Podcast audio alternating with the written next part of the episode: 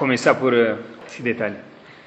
Eu vi uma observação muito curiosa. Sabe que teve um Rav que tiveram talvez três ou quatro grandes Rabanim que instituíram, entre aspas, o judaísmo nos Estados Unidos. Um deles foi Rav Moshe Feinstein. Rav Moshe Feinstein faz uma, uma observação muito interessante. Se a gente for olhar, ele tem um livro chamado de Parashat Shavuot chamado Drash Moshe. Ele faz o seguinte observação. No começo de Parashat Behar, é uma Parashat que fala sobre as leis de Shemitah. A gente sabe que esse ano em Israel é um ano inteiro de Shemitah.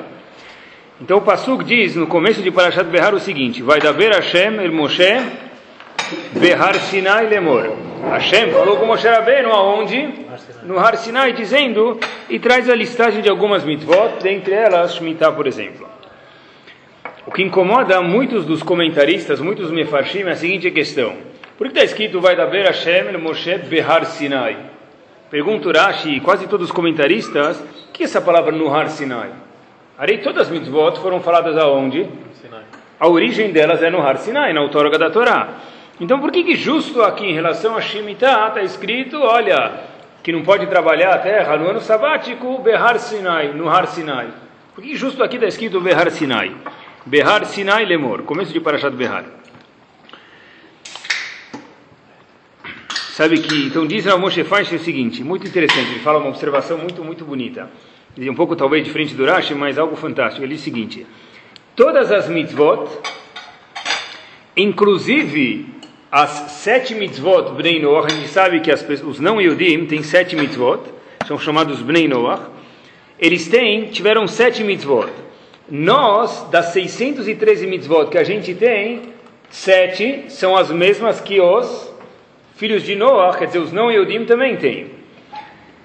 Diz Rav Moshe Feinstein para a gente o seguinte, olha, essas mitzvot todas, da onde vieram? Behar Sinai. Quer dizer, mesmo as mitzvot que Noah já tinha, e a gente tinha que cumprir elas, porque nós também somos filhos de Noah, a gente tinha fora sete mitzvot, mais 600 e tanto que completam 613, mas as sete que os não Yehudim têm, a gente também tem. Por que está escrito Behar Sinai? A Torá está vindo dizer para a gente o seguinte, a razão que a gente tem que cumprir toda a Torá, mesmo as mitzvot que já foram ordenadas antes, é porque Behar Sinai.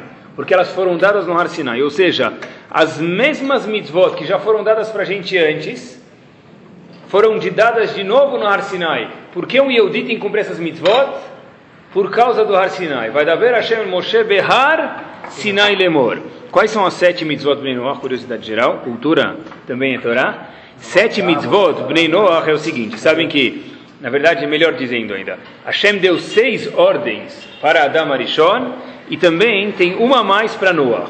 A gente chama sete mitzvot de Noah, porque no total são sete. Mas Adam Arishon, o primeiro homem, já tinha seis mitzvot, Noah adicionou mais uma. Quais são as seis de Adam Arishon? Avodazara, idolatria, não pode fazer.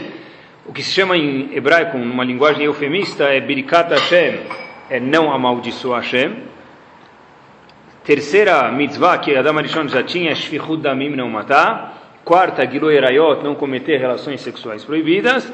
Gezel, não roubar. E a última que Adam Arishon tinha era Dinim, que tinha que ter uma corte. Hashem já falou para ele essas mitzvot. Então é a Vodazara, idolatria, não amaldiçoar Hashem, não matar, não ter relações sexuais proibidas, não roubar e ter uma corte, um tribunal de leis para que tenha ordem.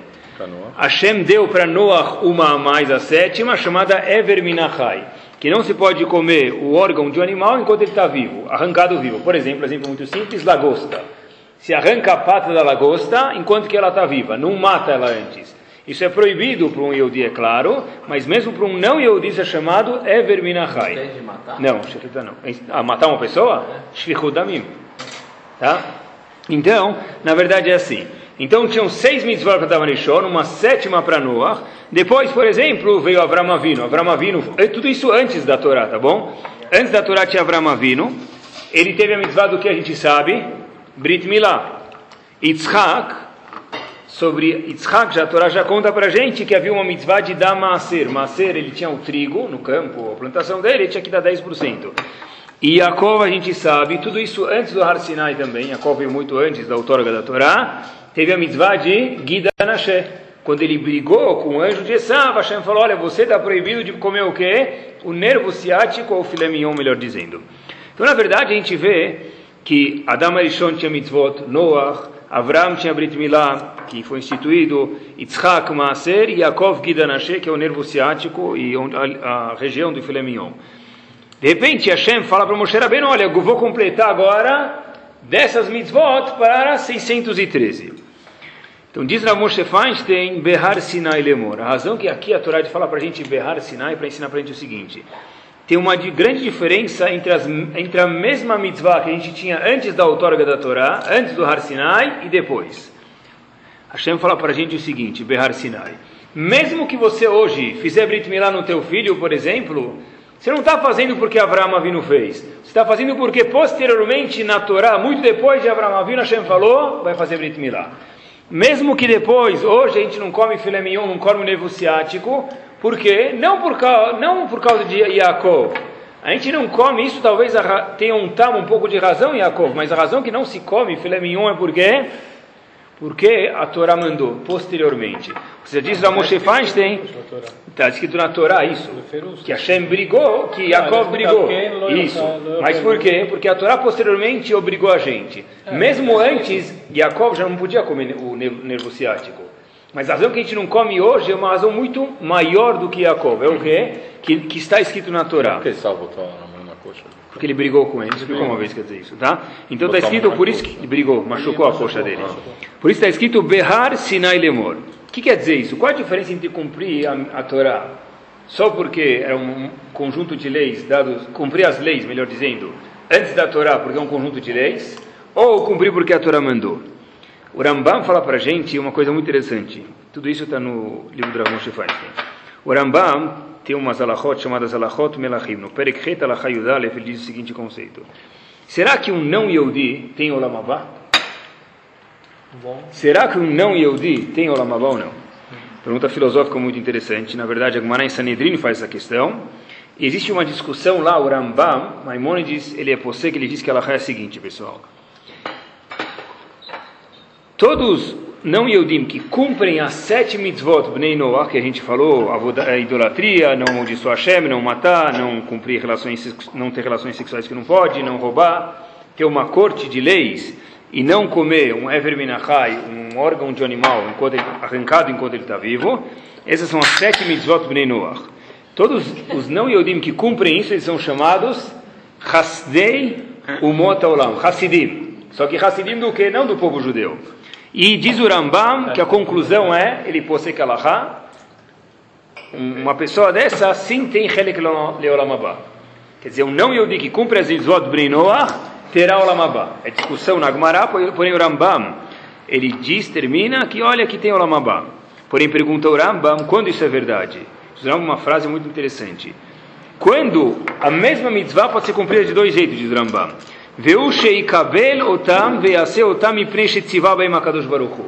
Se ele cumpre as sete mitzvot Benoach porque Hashem mandou, Batorá, Veodieno, aí ele sim terá o Lamabá. Avalim Yaseh, termina o Rambam. E Avalim Asa Mipnei, Echreadat, se um goi fala, olha, eu vou cumprir as, mitzvot, sete, as sete mitzvot, sabe por quê? Porque faz sentido.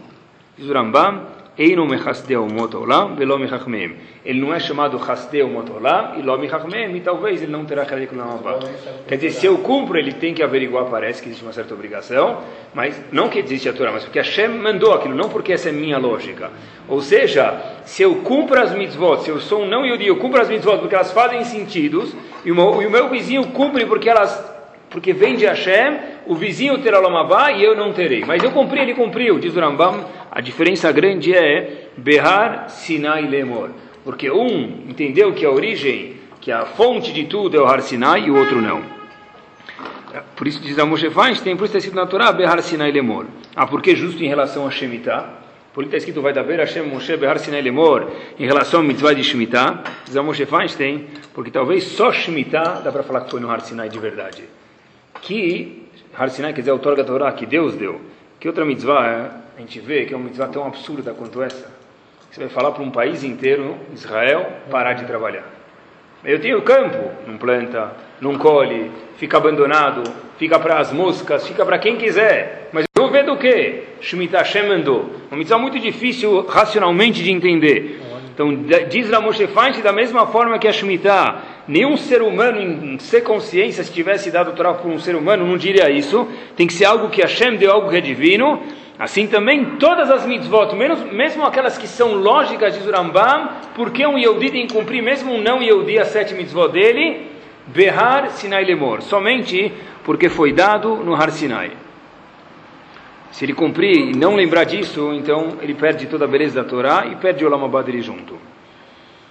Quer dizer, até o Har Sinai é muito interessante, e a razão que se cumpria a mitzvot era porque é uma sociedade saudável.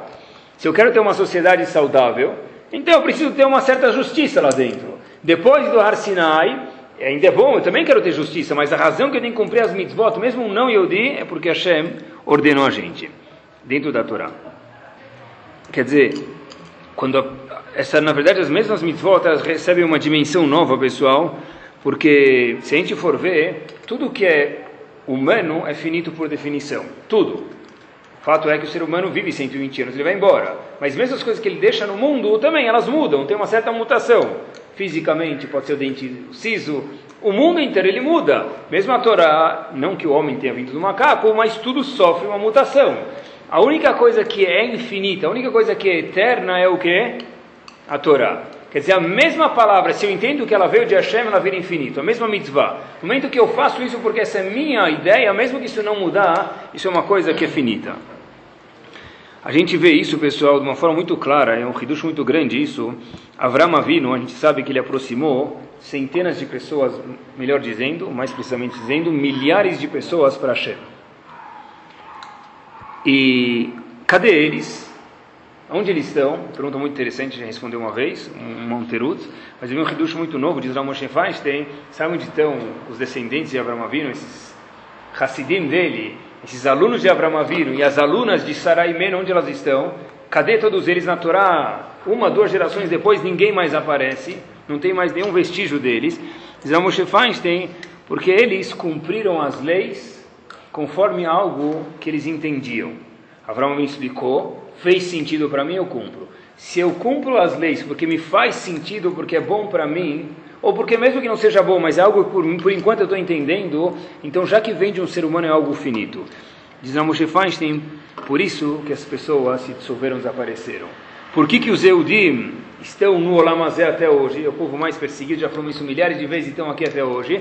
Porque todo Eudi, todo o povo Eudi é conectado com a Torá, e por definição, se a Torá é eterna, o povo Eudi também é o quê? Eterno. Então, na verdade, pessoal, é interessante, quer dizer, a mesma mitzvah, ela ganha uma nova dimensão se ela é feita porque eu quero fazer, ou porque alguém me ensinou, ou porque a Kadosh Baruch Hu falou. Isso está escrito Behar Sinai Lemor.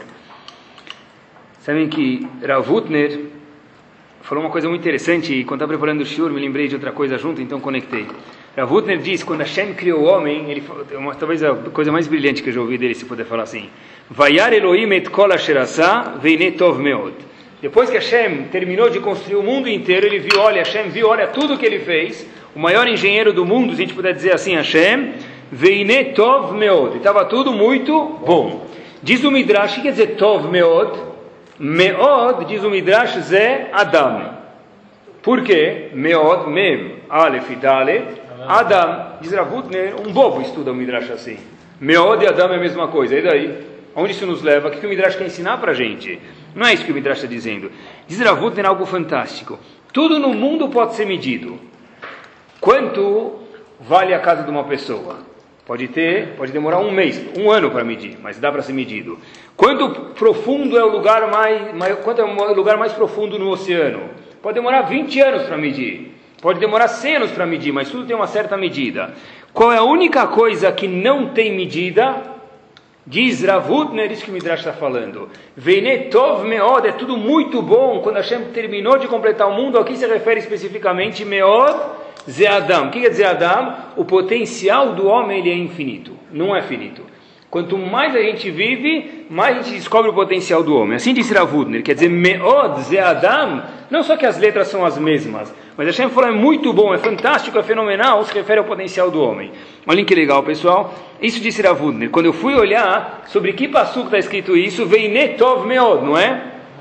O passuco é Vai Ere Vai Boker Yom Hashishi, e aí diz Hashem que Hashem viu o mundo inteiro e Netov Meod. Mas sobre que dia está escrito isso? Yom Hashishi. O que quer dizer Yom Hashishi, o sexto dia? O que, que esse artigo, o sexto dia, vem dizer o chance? Que que é, por que está escrito o sexto dia e não só sexto dia? Diz Rashi, se refere ao sexto dia da criação do mundo, mas muito mais do que isso, o sexto dia de Sivan, que é a outorga da Torá. Quer dizer, quando Hashem, na verdade as mesmas Meod Ze Adam, quando, quando, no mesmo dia que ele falou, ele deu uma alusão à Torá. Por quê? Porque quando tem Torá, Adam é Meod. Quer dizer Meod? Infinito. O potencial do homem é a única coisa no mundo que ela é infinita. A pessoa pode ser bilionária, mas é finito. A única coisa no mundo que ela é infinita é o potencial do homem. Quando foi dito isso? No dia da conclusão da criação do mundo, onde Hashem deu uma alusão à outorga da Torá. Onde a gente vê interessantíssimo que o potencial do homem ele é só infinito quando ele está conectado com algo infinito. O que, que é isso? A Torá de Akadosh Baruch. Daqui a gente vê, pessoal, a importância tremenda, e eu faço questão de enfatizar isso, cada um conforme as possibilidades dele, de fixar um tempo para a pessoa estudar a Torá. Porque se a gente for ver, a gente passa os dias, a pessoa que trabalha, com certeza, ele passa os dias da vida dele trabalhando e na rua, que ele precisa trazer para nascer para casa dele. Mas na rua, se a gente for ver as coisas que a gente escuta, mesmo que a gente não escuta, e a gente não enxerga, mas o nosso cérebro enxerga e ele escuta os valores que a gente vê, as ideias que se vive lá na rua, pessoal, é imprescindível que o homem ou mulher tenha um pit stop. Da mesma forma que o carro de Fórmula 1, por melhor que ele seja, ele tem que parar. Ele tem que parar no box para trocar o pneu e encher a gasolina. O homem também, quando ele vive a vida inteira dele, ele não tem algo semanal, um, alguns shiurim semanais, onde ele para e fala, eu preciso passar, parar no meu box para lembrar o que eu estou fazendo no Lamazé, esse homem se perde, essa mulher se perde, pachuto, certeza absoluta. Na verdade, para a pessoa ficar conectada com Hashem, só tem um jeito, estudar a Torá um pouco cada dia ou alguma de vez em quando. Por quê, pessoal, mais uma vez? Porque a pessoa, na verdade, no mundo, e a gente vê isso, os valores que a gente tem, quem está na rua sabe isso melhor do que eu, a gente escuta cada história, os valores que se tem são valores tão tortos de acordo com a Torá, grande maioria deles, não vou falar todos, mas grande maioria deles, se a pessoa não parar, se a pessoa não parar, tem coisas que são absurdas que hoje em dia quem faz ele é um tzadik na rua. A gente sabe que a Torá tem nojo de certas coisas. Então por isso que é muito importante que da mesma forma que Behar Sinai, a mesma mitzvah, ela é só uma mitzvah de verdade quando ela está conectada com Har Sinai. E por isso que Shemitah, por que é justo Shemitah mais uma vez? Porque Shemitah é a única mitzvah que a gente podia dizer que é impossível que o ser humano tenha dado essa mitzvah, tem que vir de Hashem. Assim também qualquer mitzvah, mesmo a mais lógica, o Yodi tem que acreditar que veio de Hashem e cumprir ela porque veio de Hashem. E por que, que na verdade, pessoal, é importante que a gente saiba disso? E daí que veio de Hashem? Qual a diferença? Eu estou cumprindo de qualquer jeito, qual a diferença? A gente sabe que o Agmará pergunta em Bab Metzia da Pei Mudalev por que, que o primeiro Betamigdash foi, destruído, Betamigdash foi destruído? Todo mundo conhece. Só que, que faziam Avodazará, Giloreot, Rodamim. Porém, diz Agmará lá uma outra razão. Agmará em Bab Metzia diz Shelo Barhu Batorat. A razão que o Betamigdash foi destruído primeiro é porque eles não fizeram brachá antes de estudar a Torá. Assim diz Agmará, assim termina Agmará. E daí? Absurdo isso, parece que teve um erro na impressão da Agmará aqui. Por quê? De acordo com muitos, quase todos os Foskim, inclusive o Ramban, Nachmanides, não existe obrigação nenhuma, de acordo com a Torá, de fazer brachá antes de estudar. Então, qual é o problema? A razão que o Betamigdash foi destruído, sabe por quê, meus amigos? Diz Agmará, que antes da Torá não fizeram brachá. Tem uma brachá que a gente faz no Sidur todo dia de manhã, não é? Mas e daí? Nem está escrita essa brachá na Torá, por isso vai destruir o Betamigdash? Diz Rashi, lá na Agmará, não, está certo que não tem obrigação. O Rashi falou o seguinte, que van delomevarchi, o problema não é que eles não tinha obrigação da Torá, não. O fato que eles não faziam brachá, diz Rashi, galia da שאין מתנה חשובה להם. Mostra que não era algo importante para eles. Porque se é algo importante, eu vou fazer uma brachá, Yahu Hashem, obrigado, que presente que você me deu a Torá. Diz Rashi, apesar que tem, razão, não é uma obrigação de fazer brachá, na Torá nem consta essa obrigação, mas o fato é que você, não, depois que Ramim instituíram isso, você não fez brachá, isso demonstra que a Torá para você é algo banal. Ninguém tem enciclopédia abriu, ninguém, igual tem o livro do Guinness, igual tem a enciclopédia Barça, ou hoje em dia, internet, você pode entrar na faculdade de Boston, acessar coisas cultas e inteligentes que são inteligentes, também tem Torá. Diz Rashi, por isso o Betamigdash foi destruído. Você não sabe apreciar que essas palavras vêm de Akadosh Baruch Hu, você não merece que ele more aqui no seu mundo, por isso diz Rashi que a Torá foi destruída. O Betamigdash foi destruído, melhor dizendo. Interessante, pessoal. Vi, tem um Rav muito, um dos grandes Balemussar, chamado Ravitzach de Petersburg, ele tem um livro chamado Korveior. E ele fez a seguinte questão. Está escrito, o próprio Talmud testemunha, e Hashem testemunha que Torá migna umatzla. Em aramaico, tradução, a Torá ela protege a pessoa e salva a pessoa. Protege de coisas ruins do aleno e salva que a pessoa não faça averot. A única coisa que pode proteger uma pessoa de não fazer averot, termina, conclui o Talmud, em Masechet Sotá, é estudar a Torá. Uma pessoa, enquanto que ela faz uma mitzvah, ela não tem essa proteção. Não tem essa proteção, repito, não tem essa proteção a pessoa que estuda a Torá, ela tem a proteção de não chegar a fazer pecado. Então diz Ravitzak de Petersburg, mais uma vez, no livro dele chamado Korveor, não entendo. Se a Torá protege a pessoa, então por que, que quando eles estão no Betamigdash, estudavam Torá e não fizeram brachá, eles não apreciaram? E daí? Mas a Torá, por definição, o que ela faz? Protege a pessoa. Então o Betamigdash deveria ter, ter sido poupado, não deveria ter sido destruído. Não fizeram brachá, isso mostra que não era importante. So what? E daí? De qualquer forma, eles se estudaram. Conclui ele algo interessante. A Torá só tem os poderes misteriosos dela de proteger e toda a segurança que a Torá tem para um tipo de pessoa. Hidush gigante, não sabia disso. Quero compartilhar com vocês. Aqueles que sabem apreciar. A mesma pessoa que senta e estuda Gemara à noite, ele vai no shiur, só que ele não aprecia, ele estuda que nem tem alguém na Universidade de Harvard sentado na biblioteca. Essa pessoa talvez está recebendo mitzvah, deve estar, mas a proteção que a tem, a segurar que a Torá tem, as melhoras que a Torá tem, o remédio que a Torá traz, essa pessoa não vai receber. Fato é que a razão que o Betamigdash foi destruído é porque eles estudavam Torá, e Torá tem que proteger a pessoa. Como o Betamigdash foi destruído? Porque não fizeram brachá antes. E daí? Não fez bracha antes, quer dizer, diz Rashi, você não soube apreciar. Uma pessoa que não sabe apreciar, a Torá não vem com esses poderes mágicos infinitos e eternos que ela tem. Que gigante, pessoal. Quer dizer, daqui a gente vê, mais uma vez, Baruch Hashem, a gente tem acesso à Torá, mas se a gente entrar em contato, e talvez alguns de vocês já tiveram, eu já tive, tive o mérito, de pessoas que não têm, não têm a oportunidade de estudar a Torá, pessoas que moram em lugares longe, apesar que hoje tem internet, tem fitas, tem CDs, tem livros e daí por diante, mas mesmo assim não é a mesma coisa. Tem pessoas que quando vêm para um lugar ficam sedentos e falam, olha que oportunidade. Quando às vezes a gente vai para uma cidade um pouco mais distante, que talvez não tem tanto possibilidades da Torá, as pessoas pulam como se fosse um peixe em cima da isca para escutar um pedaço de Torá. Na verdade, a gente tem uma certa abundância, Baruch Hashem continue tendo, mas ainda assim é necessário que a pessoa saiba apreciar e falar, olha, Baruch Hashem, que eu tenho acesso à Torá, pessoal. E não é brincadeira, mas a Torá é uma, ela tem uma importância tão grande para Israel mais uma vez. Nós só somos um povo eterno Nitzri, porque a nossa Torá é eterna e todo o tempo que Eudi está conectado com a Torá, ele é eterno. Se ele faz mitzvot, mas não está conectado com a Torá, ele está ganhando pontos, mas está deixando a desejar, pessoal. Quem diz são Chachamim. Quer dizer, não está conectado? Uma pessoa que faz mitzvot, ele coloca tefilim todo dia, ele reza todo dia, claro que ele vai receber sahar por isso, é óbvio, e Hashem não tira nada de ninguém. Mas não é isso que Hashem quer da pessoa. Que quer dizer que Hashem, tá conectado é aquela pessoa que sente isso no Mishnah, sente isso no Gumará, faz parte de um shiur. O cara está rezando, ele está conectado. Não, isso aqui é, tem mitzvot e tem limud Torah. Limud Torah é uma coisa, mitzvot é outra. Quer dizer, os dois são importantes, é um grupo só, tem motor no carro e tem o pneu. Os dois são importantes. Pessoal, a importância da Torá é tão grande que, acreditem vocês ou não, até dormir estudando Torá é valioso, pessoal. dormir estudando Torá, parece piada, mas eu vou falar para vocês, vou provar para vocês, é mais valioso do que estar dormir. Ah, a dormir. Não, vou explicar já daqui a um segundo, vou explicar o que quer dizer isso.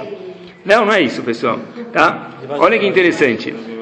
Contam, na verdade não é, estou obrigando vocês a, tá bom? Trazer o travesseiro para vocês aqui nesse intuito, mas eu vou explicar para vocês. Contam que uma vez tinha um indivíduo lá na Europa, ou para os que preferirem Halab, ele era sapateiro e, e, trabalhava muito, acordava muito cedo mesmo, acordava às 5 da manhã e trabalhava, chegava em casa às 10 e meia até o jantar, e dormia às 11, acordava às 4 e meia para 5 horas, 5 da manhã já está trabalhando. Então dava dura a semana inteira. Então estava sempre cansado. Só que tinha um indivíduo que via ele sempre eh, sexta-feira à noite de Shabbat, e via ele com uma cara toda descansada. Então ele ficava, nunca entendia como esse sapateiro está sempre cansado, sexta-feira à noite ele está todo disposto, o que aconteceu com ele? Nunca entendia isso. Bom, de repente uma vez ele passou Leil Shabbat e viu esse indivíduo sapateiro saindo da sinagoga de sempre cansado. Falou para ele, agora eu vou perguntar o que aconteceu.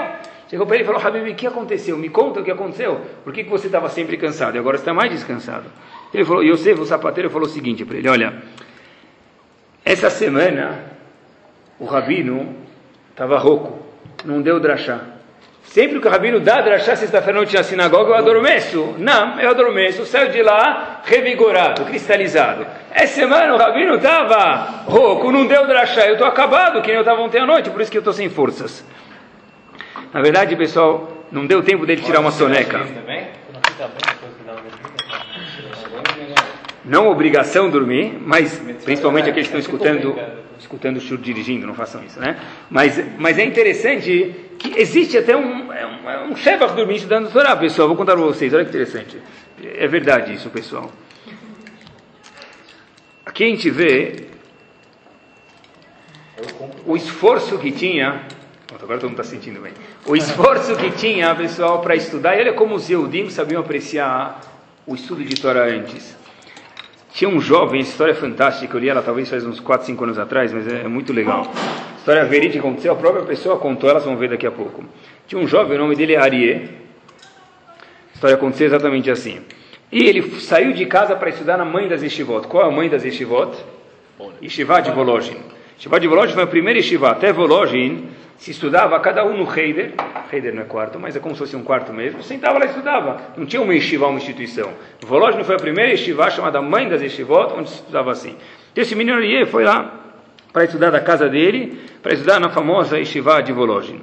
Só que Arié não tinha muitos bens o pai dele. A única coisa que ele podia levar era um pouco de roupa, o tefilim dele e muito amor dos pais. Assim ele conta. Todo mundo ia para Yeshiva, a maioria das pessoas, como eles se locomoviam de casa para Yeshiva, iam de trem. Só que pai de Arié não tinha dinheiro para pagar o trem para ele. Então Arié foi a pé até a dele. Foi a pé da casa dele, isso aconteceu exatamente assim, já vamos ver daqui a pouco, para a de Volozhin. Então, se não bastasse isso, ele chega na Yeshiva Arié, e onde vai dormir na Yeshiva de Velogi? Qual dormitório? O dormitório se chama banco. Não banco, banco, instituição financeira. Banco, banco mesmo. Tinha um banco no Betamidrash. Os mais sortudos que chegavam lá, primeiro ganhavam um banco inteiro. Os outros tinham que dividir o banco com alguém. Arié foi a pé, tinha que dividir o banco. A história aconteceu. Ele próprio contou, o pessoal dividia o banco, dormia no banco para estudar Torá. Imagina, pessoal, quanto se apreciava uma palavra de Torá desse ali. Tenho inveja dele às vezes. Então, de repente, pessoal, é interessante. Já que ele chegou a pé, ele teve que dividir o banco com alguém. Não gostou dessa história. Como se falam, foi para Portugal, perdeu lugar, né? Então foi para Vologem a pé, perdeu lugar. Ele chegou lá, Ariê, dormiu mal, um semana inteiro, um período inteiro. Ele falou, olha, eu vou economizar tudo que meus pais me mandam não vou comprar nada na cantina, alguma coisa que tinha lá, para poder pelo menos voltar de trem da minha casa para cá. Acabou hora de férias, voltou para casa dele a pé, comprou um ticket de trem da casa dele para Yeshiva para poder chegar um dos primeiros e ganhar um banco com uma, com uma madeira um pouco mais macia, araucária, alguma coisa do gênero. Tá bom, chega lá, Ariê volta para casa todo entusiasmado com o trem, ele olha os bilhetes, nunca pegou um trem, não entendia, queria pegar alguém pegar um Concorde hoje, não sabia como funcionava, aquele menino principalmente. Aí, de repente, olha que o horário que ele pensou que era o horário de embarque é o horário da saída do trem. Então faltava pouquíssimos minutos para ele perder o trem, que era tudo que ele tinha na vida, tudo que ele economizou durante o semana inteiro. Isso aconteceu exatamente assim. Ele pegou, foi correndo com uma mão na frente e outra atrás, a mochilinha que ele tinha, o chapéu dele, foi correndo para a estação de trem. No meio do, da, da, corrida dele, pessoal, o sapato, e eu falo que faço questão de falar esquerdo, porque assim aconteceu mesmo, o sapato esquerdo dele desamarrou, ele continuou correndo, o sapato esquerdo caiu. Ele, é, logo que ele vê isso, ele já estava na rua da ferrovia lá, ele escuta o apito do trem pronto para sair. Era ou o sapato ou o trem. Ou o trem ou o sapato. Arié chegou na Yeshiva de Volozhin, pegou um banco com somente o sapato direito e sem o sapato esquerdo. Esse Arié foi nada mais, nada menos Rav Ari Levin. Mas como que ele virou Rav Ari Levin? Ele chegou sem um sapato. Imagine você explicar um dia, vai para a fábrica sem um sapato. Vai fechar um negócio milionário sem um sapato. Se for Yom Kippur, de sapato de pano, ainda é, é meio brega, mas é tudo bem. Sem um sapato. Rav Ari Levin pegou um banco. Não estou falando dormiu numa cama king size com mola. Sem um sapato, pessoal. Imagina como uma pessoa dessa, é por isso que ele virou Rav Ari Levin, talvez, apreciava o que ele tem chamado Torá. Às vezes, hoje em dia, para Hashem, não sei se precisa faltar um sapato, mas tem muitos alunos, eu vejo, eu posso falar dos meus alunos, graças a Deus, alguns, que vêm de outras cidades e alunos que vêm do Rio, por exemplo, faz, contei para vocês, duas, três semanas fui para lá e a gente foi de ônibus, é, viaja às seis horas, chega às cinco da manhã e acorda. É uma dificuldade mesmo, mas talvez quanto mais difícil a viagem da pessoa para chegar na Torá, mais a pessoa aprecia como tudo na vida, pessoal. Olhem o que quer dizer, pessoal, Torá, e eu queria que vocês apreciassem, estou falando isso para que eu possa apreciar junto com vocês também. Mesmo aqueles que não se davam bem matematicamente na escola, eu vi um cálculo e queria compartilhar com vocês. A gente sabe que não é cada palavra de Torá que é uma mitzvah, cada letra de Torá é uma mitzvah. Como que a gente prova isso? Em Pirkei Avot está escrito que a pessoa que aprende uma letra do amigo dele tem que respeitar ele. Perek Vav Mishnah Gimel. A pessoa que aprende uma letra do amigo dele tem que respeitar ele. A gente vê que uma letra de Torá já é uma mitzvah. Tá bom. Uma palavra tem quantas letras, mais ou menos? Pelo menos quatro. Não é? Diz o Gaon Mevilna, cada letra da Torá, cada palavra da Torá estudada vai equipar a 613 mitzvot. Porque a maior mitzvah que existe no mundo é o que a gente está fazendo agora, a Torá. Se uma palavra tem quatro letras, se cada palavra são 613 mitzvot, em cada uma palavra de Torá que a gente fala ou escuta, a gente está cumprindo 2.452 mitzvot. Tá bom? Cada minuto, diz o Hafetz Haim, a gente fala mais ou menos 200 palavras.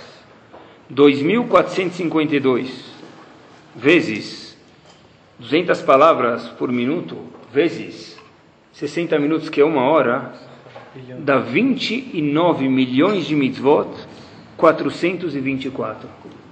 Em uma hora de Torá que se fala ou se escuta, pessoal. Quando a gente ajuda uma velhinha a atravessar a rua, nada contra, e sim a favor, e deve, é recebe, recebe é obrigatório. Mas é uma mitzvah da Torá. Quando eu estudo uma hora de Torá, são 29 milhões 424 mitzvot. Pessoal, mais dois números aqui. Isso, isso é para homem? Mulher, qualquer pessoa. Mitzvah. Mulher, mulher. Mulher, na verdade, as- eu já vou chegar nas mulheres, me dá um minuto só, tá bom? Mulher tem algumas mitzvot que ela precisa saber. E a mulher também precisa saber sobre a shkafá, sobre como se acompanha na vida. Então, coisas são pertinentes à mulher, é Talmud Torah também. Toda mitzvah que ela é feita com sacrifício, diz o Rav Dessler no Mirtav Melial, ela vale 100 vezes mais do que qualquer outra mitzvah. E no Sdei Hemed ele fala, último passo, tem alguns números, mas eu vou parar por aqui. Ele fala que a mitzvah ela se multiplica conforme o número de pessoas que ela traz. A gente tem um shur aqui que tem algumas pessoas, uma pessoa vem porque a outra vem, então ela se multiplica. Eu fiz essa conta, pessoal, multiplicando as palavras, que eu já falei para vocês. Qualquer sacrifício que tem, estacionar o carro, sair de casa, multiplica mais por 100. E multiplica pelo número de pessoas, eu aproximei, deu alguns bilhões de mitzvot. E não de mitzvot, está mitzvot, da maior mitzvah do mundo. Isso é Talmud Torah. Meia hora de Torá são meio bilhões de mitzvot. Uma hora são alguns bilhões de mitzvot, calculado. Baseado no Rav Dessler, como eu falei para vocês, baseado no Gaon Mevilna, baseado no Hafetz Chaim, É incrível, pessoal. E faço questão de repetir, me permitam. Uma letra é uma mitzvah. Se uma letra é uma mitzvah, cada palavra tem quatro letras, e cada palavra de Torá se equipara a 613 mitzvot, são 2.452 mitzvot. Em cada minuto, diz o Havetz Haim, se fala mais ou menos, precisa ser radialista para fazer isso, 200 palavras. Em uma hora, 60 vezes 200, fala 12 mil. São 12 mil vezes 2.452, a gente está em 29 milhões 424. Qualquer sacrifício multiplica isso por 100 conforme o número de pessoas, se você traz para essa mitzvah, se multiplica pelo número de pessoas, estamos em bilhões de mitzvot. E não só está mitzvot mais uma vez, está Torah Kulam. Na verdade, a gente não tem nem ideia do que, pessoal, é o zehut de alguns minutos, de alguma hora de Torá que a gente pode ter. Se a gente soubesse isso, eu tenho certeza absoluta que a gente não ia querer largar, não ia conseguir dormir. É que, na verdade, a gente está tão acostumado, e por um lado, Baruch Hashem, mas infelizmente a gente perde a apreciação. E mais uma vez, Hashem falou para a gente, quando a pessoa perde a apreciação do valor da Torá, o que acontece é que a Torá não tem aqueles poderes que tinha que ter. Apesar que ela continua sendo Torá e Hashem aprecia, mas não tem os poderes que devia ter, pessoal. Se a gente for ver, no enfoque da Torá é incrível, como que se estuda a Torá? Com que órgão do corpo? Tem um órgão. Que órgão? Que, olhos e principalmente, é, olhos mas se eu quero dar um shiur, se eu quero estudar com Havruta, se eu quero fazer uma pergunta, o órgão do meu corpo que está funcionando é o que? A boca. Quer dizer, é interessante que, só entre parênteses, na rua, se a gente for ver, o que a pessoa falou não vale nada. Nem o cheque dele hoje não vale mais nada. Alguns, não é? Tem que ter cadastro, tem que confirmar, depois que liberar eu te mando o pedido, não é assim? Às vezes, não é? A boca da pessoa na rua não vale nada. A maior mitzvah do mundo não se compara com nenhuma outra mitzvah, como que ela é feita de acordo com a Torá, com a boca. Pessoal, olha como a gente tem que cuidar da nossa boca. Estava outro dia passeando com uma pessoa, falei que não ia, não ia falar quem era o nome, e, bom, vocês vão descobrir daqui a pouco. Eu tava, fui dar uma volta com ela, e de repente estava passando na frente de uma loja, e de repente tinha um, umas, umas joias bonitas, e estava passeando, falei para ela, olha que bonito, olha que bonito. Aí, só que era tudo tão caro, eu estava falando de diversão passando na frente. Quer dizer, coisas assim absurdas, né, pelo menos para o meu standard. Eu comecei a olhar, aí essa pessoa, graças a Deus, falou muito com muita sabedoria, minha esposa, falou, olha, ri, falou para mim, não se preocupa, eu não vou querer nada daqui, estou esperando a coleção nova. passados, eu não estou exagerando, dois segundos, um senhor veio atrás da gente, falou, olha, minha senhora, fingi que não conhecia ela, continua andando reto, minha senhora, a senhora chegou na hora certa. Chegou a nova coleção. Che acabou de chegar a nova coleção, nós estamos tendo um coquetel. Entre visitar. Fingi que não conhecia, continuei andando, esperei ela depois de dois minutos lá fora. Pessoal, tem que tomar cuidado com a boca, né? Depois ela falou, nunca mais vou falar da nova coleção, né? Pessoal, mas olha que interessante, pessoal, é incrível isso. A Torá fala pra gente, olha, cuidado com tua boca. Nesse caso não teve consequências, Baruch Hashem, depois, né? Mas a Torá fala para a gente, olha, essa maior mitzvah do mundo é Talmud Torah, ela é feita com a boca. Isso entre parênteses, vale a pena o Yehudi, homem ou mulher, se cuidar disso, pessoal. Rav Dessler fala, eu já vou chegar aqui que as mulheres têm a ver com isso e tudo, daqui um minutinho ou dois. Rav Dessler fala para a gente, em outro lugar, no livro dele, Mirtav Melial, tem uma brahá que a gente faz sempre depois que a gente sai da Torá. Depois que desce da Torá ou sai, logo após subir na Torá, se diz, Asher Natan Lanu Torah Temet, olam. Tradução: Hashem nos deu a Torá e o que? Olam. E colocou dentro da gente uma vida eterna. Pergunta Rav Dessler qual a conexão entre ter nos dado a Torá, que é o começo da betochenu. E o fato que a gente ganhou uma vida eterna por causa disso. Rav Dessler fala um hidush muito grande no Mirtav Melial Aleph, página 217, pessoal. Ele fala, a pessoa que não curtia a Torá no Lamazé, não vai curtir no Lamabá. Repito, difícil isso, mas ele fala, e é bom que a gente saiba. A pessoa que não curtir, no português claro, não gostar, não babar pela Torá no Lamazé, não vai gostar disso lá. Por quê? Hashem Natan lá no Torá Temet, Hashem nos deu a Torá, quando eu gostar dela, quando eu curtir ela, aí que eu vou ganhar? Olam uma vida eterna, daqui 120 anos a vida eterna vai existir Bezrat Hashem para todos nós, mas qual o precedente disso? Venatan lá no Torah Temet. Pode dormir no show de Torá, mas sempre se a pessoa estuda, ela dorme é porque ela não gosta. E se ela não gosta, ela tem que procurar ou estudar de outro jeito, ou outra coisa que ele precisa fazer, porque a pessoa diz Rav Dester, é muito forte isso, mas li algumas vezes para ter certeza do que ele fala, e é isso que ele fala, pessoal. A pessoa que não, não diz, a Shenatan lá no Torah Temet, que não curte a Torá dele, não, não, não estuda com, com gosto, com afinco, nunca colocou o babador para estudar uma Gemara, uma Mishnah, não vai poder dizer daqui 120 anos, Olam que Hashem vai me dar corda para sempre daqui 120 anos. É claro que a pessoa que nunca experimentou, não tem como gostar. A pessoa fala, me define como que é o bolo da tua mãe. Ele nunca vai poder falar, ele não tem como explicar como é gostoso o bolo da minha mãe. Você quer saber como o bolo é gostoso? O que vai fazer? Vai experimentar, não é? Então, para a pessoa experimentar o gosto de Torá de verdade, pessoal, basta ele abrir uma Mishnah com alguém que possa ensinar ele alguma coisa e vai ver quanto delicioso que é, pessoal. Na nossa época tinha, é impossível comer um só, não é? Batata frita, é impossível comer um só. Não sei se o slogan ainda existe, mas para a Torá, a pessoa que começa a estudar, é impossível o pessoal ele estudar um daf só. Agora, qual é o mérito? Perguntaram aqui, qual o mérito das mulheres em tudo isso? A mulher não tem obrigação de estudar a Torá. Então, na verdade, que essa pergunta era um pouco duvidosa. A mulher sim tem obrigação de estudar a Torá nas mitzvot que são pertinentes a ela. Mas mitzvah de estudar, abrir uma Mishnah, uma Gemara, a mulher não tem mesmo. Então, se todo mundo, a base de Bnei Israel é a Torá, e a mulher não está obrigada a Torá, então qual o lugar da mulher no mundo da Torá? Pachut. Zagmará? A Gemara faz essa pergunta. A Gemara fala o fato que a mulher libera o marido para ir na sinagoga. Ela fala, olha, em vez de chegar às seis em casa, pode chegar às sete e meia, horário que for. O fato que a mulher acompanha os filhos para dar um ensino, um ensino de educação conforme a Torá. Esse é o mérito de Ben Israel. Esse é o mérito das mulheres. A Gemara nunca disse, a Gemara pergunta Nashim Bemai Zachian, qual o mérito, qual o zehut da mulher? A Gemara não, mas ele, a mulher tem um monte de mitzvot. Tem um milhão de mitzvot. Qual a pergunta? Que pergunta mais estranha. Qual o mérito da mulher? A responde que ela deixa o marido estudar a Torá, ela ajuda ele para a sinagoga, ela faz a gentileza de acompanhar os filhos para a escola. Esse é o mérito da mulher. Por que não fala que a mulher cozinha, que a mulher cuida da kashrut? Isso tudo são mitzvot. Mas pergunta a Gemara, esses mitzvot são mitzvot. Mas o coração de Ben Israel, onde pulsa o Ben Israel é o que? Na Torá. Pergunta a Gemara, qual é a conexão da mulher com Torá? Mitzvot são importantes, e mais uma vez, é claro que a, mitzvah recebe, a mulher vai receber mitzvah por cada feijão que ela coloca no tchunt. Mas, sem exagero, mas o zehut da mulher provém da onde? Só porque ela tem alguma conexão com Torá. Mesmo que ela não participe às vezes, não é? Se ela manda o filho ou manda o marido, isso é uma conexão, pessoal. Sabe que a gente entender que, que eu faço questão que as mulheres escutem isso de ouvidos abertos, uma vez tem um motorista é, o nome dele era Bero, mas é, esse é o nome dele, assim que aconteceu a história exatamente. Ele era um motorista de crianças em Israel. E tem aqueles bus que nem tem Estados Unidos, ônibus escolar também tem em Israel. Sherut, algum tipo de Sherut é, escolar, não sei como chama. Então, de repente, ele para levar os meninos de casa para a escola, da escola para casa, todo dia.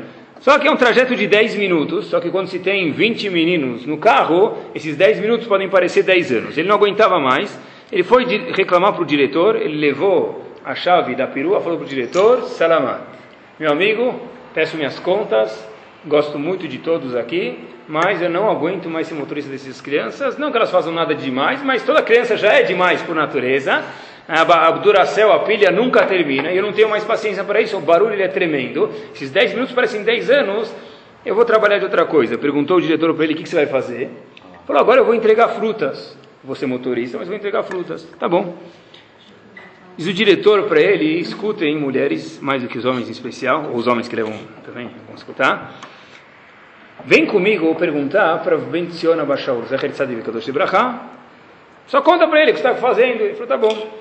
Então ele foi lá, o motorista contou, falou, olha, eu gosto muito desses alunos, ninguém nunca foi mal educado comigo, mas eu queria que, eu agora estou indo entregar frutas, eu não sei nem porque eu estou aqui na tua frente, porque eu estou querendo mudar de trabalho, não estou querendo fazer nenhuma verá, mas o diretor pediu para vir, por respeito à Torá eu vim.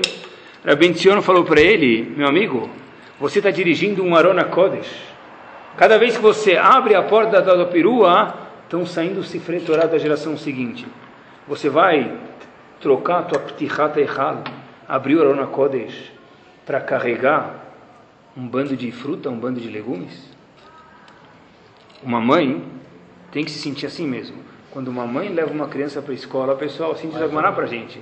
O pai, quando leva também, ou busca, o pai pode participar também. É quando ele abre a porta do carro, ele está abrindo, porque qual a diferença entre um Sefer Torah parado e um Sefer Torah ambulante? Os dois têm que duchar. O que, que adianta um Sefer Torah Munach Baichal, como diz Agmará, no armário, Arona Kodesh, naquele armário santo que a gente tem dentro do Betamigdash, que todo mundo beija e tem que se dar respeito, mas quando ninguém pratica. Então disse, disse Rav Bashaul, uma pessoa que leva os filhos para estudar a Torá, exatamente ele está carregando Arona Kodesh e fazendo o Ptichat Eichal, pessoal.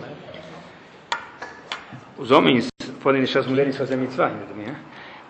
Só para terminar, eu queria falar o que o Hafetz Chaim fala no começo de Bamidbar, no livro de Bamidbar. O Hafetz Chaim diz algo que é muito interessante geograficamente.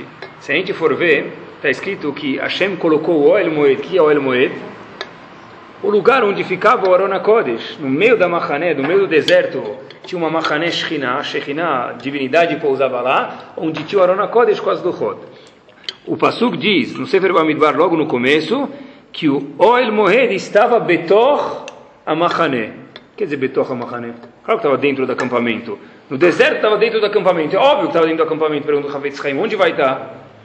Havetz Chaim, algo muito curioso. Onde fica Bimá no Beta Knesset? Em que lugar? No meio. A Bimá onde Hazan reza, seja Ashkenazi ou Sfaradi, quando, Ashkenazi quando lê a Torá, ou Sfaradi nos dois, a Bimá fica exatamente no meio da sinagoga. Por quê? Porque ela é o coração da sinagoga. Todo mundo tem que estar equidistante da Bimá. Né? Quer dizer, tem que estar no meio, no centro de tudo. O coração fica onde? No centro do corpo. Por quê? Porque o coração, todos os órgãos são importantes, mas o coração é o centro do corpo. Diz o Havetz Haim, assim também a Torá, e mais precisamente o estudo da Torá, ficava onde? Oel Moed ficava onde? Betocha Mahané. Claro que estava no meio do acampamento. Diz não é isso que a Torá vai ensinar para a gente. Não que estava no meio do acampamento Betocha Mahané, quer dizer o quê? Se eu pegar um compasso e fazer lá o meio, o Oel Moed, o lugar onde ficava o Oronakodes, o lugar onde ficava a Torá, teve exatamente no meio do acampamento. Por quê? Porque da mesma forma que o coração ele é o meio do corpo porque ele que comanda o corpo. Da mesma forma que a Bimá é o meio da sinagoga porque ela comanda a sinagoga, assim Torá, Hashem disse, eu quero que a Torá, o Arona Kodesh, fique exatamente no meio do acampamento para que as pessoas saibam que apesar que as mitzvot são muito importantes, indispensáveis, o coração de Ibn nada mais nada menos a Torá, não somente respeitar ela, mas mais precisamente estudar a Torá. Que Bezat Hashem a gente possa falar o que o Pasuk diz, que Em Chayenu se elas são Hayenu, que se a Torá é nossa vida, Hashem diz, Aí sim, Hashem dá longa vida para a pessoa. Que Hashem a gente possa niske, ter o zehut, de apreciar a Torá e ver que elas, que Hayenu, que elas são a nossa vida, e por conseguinte, com certeza, termina o passo dizendo, Ve'orechemenu vai ser a nossa longa vida também. Zalbaru.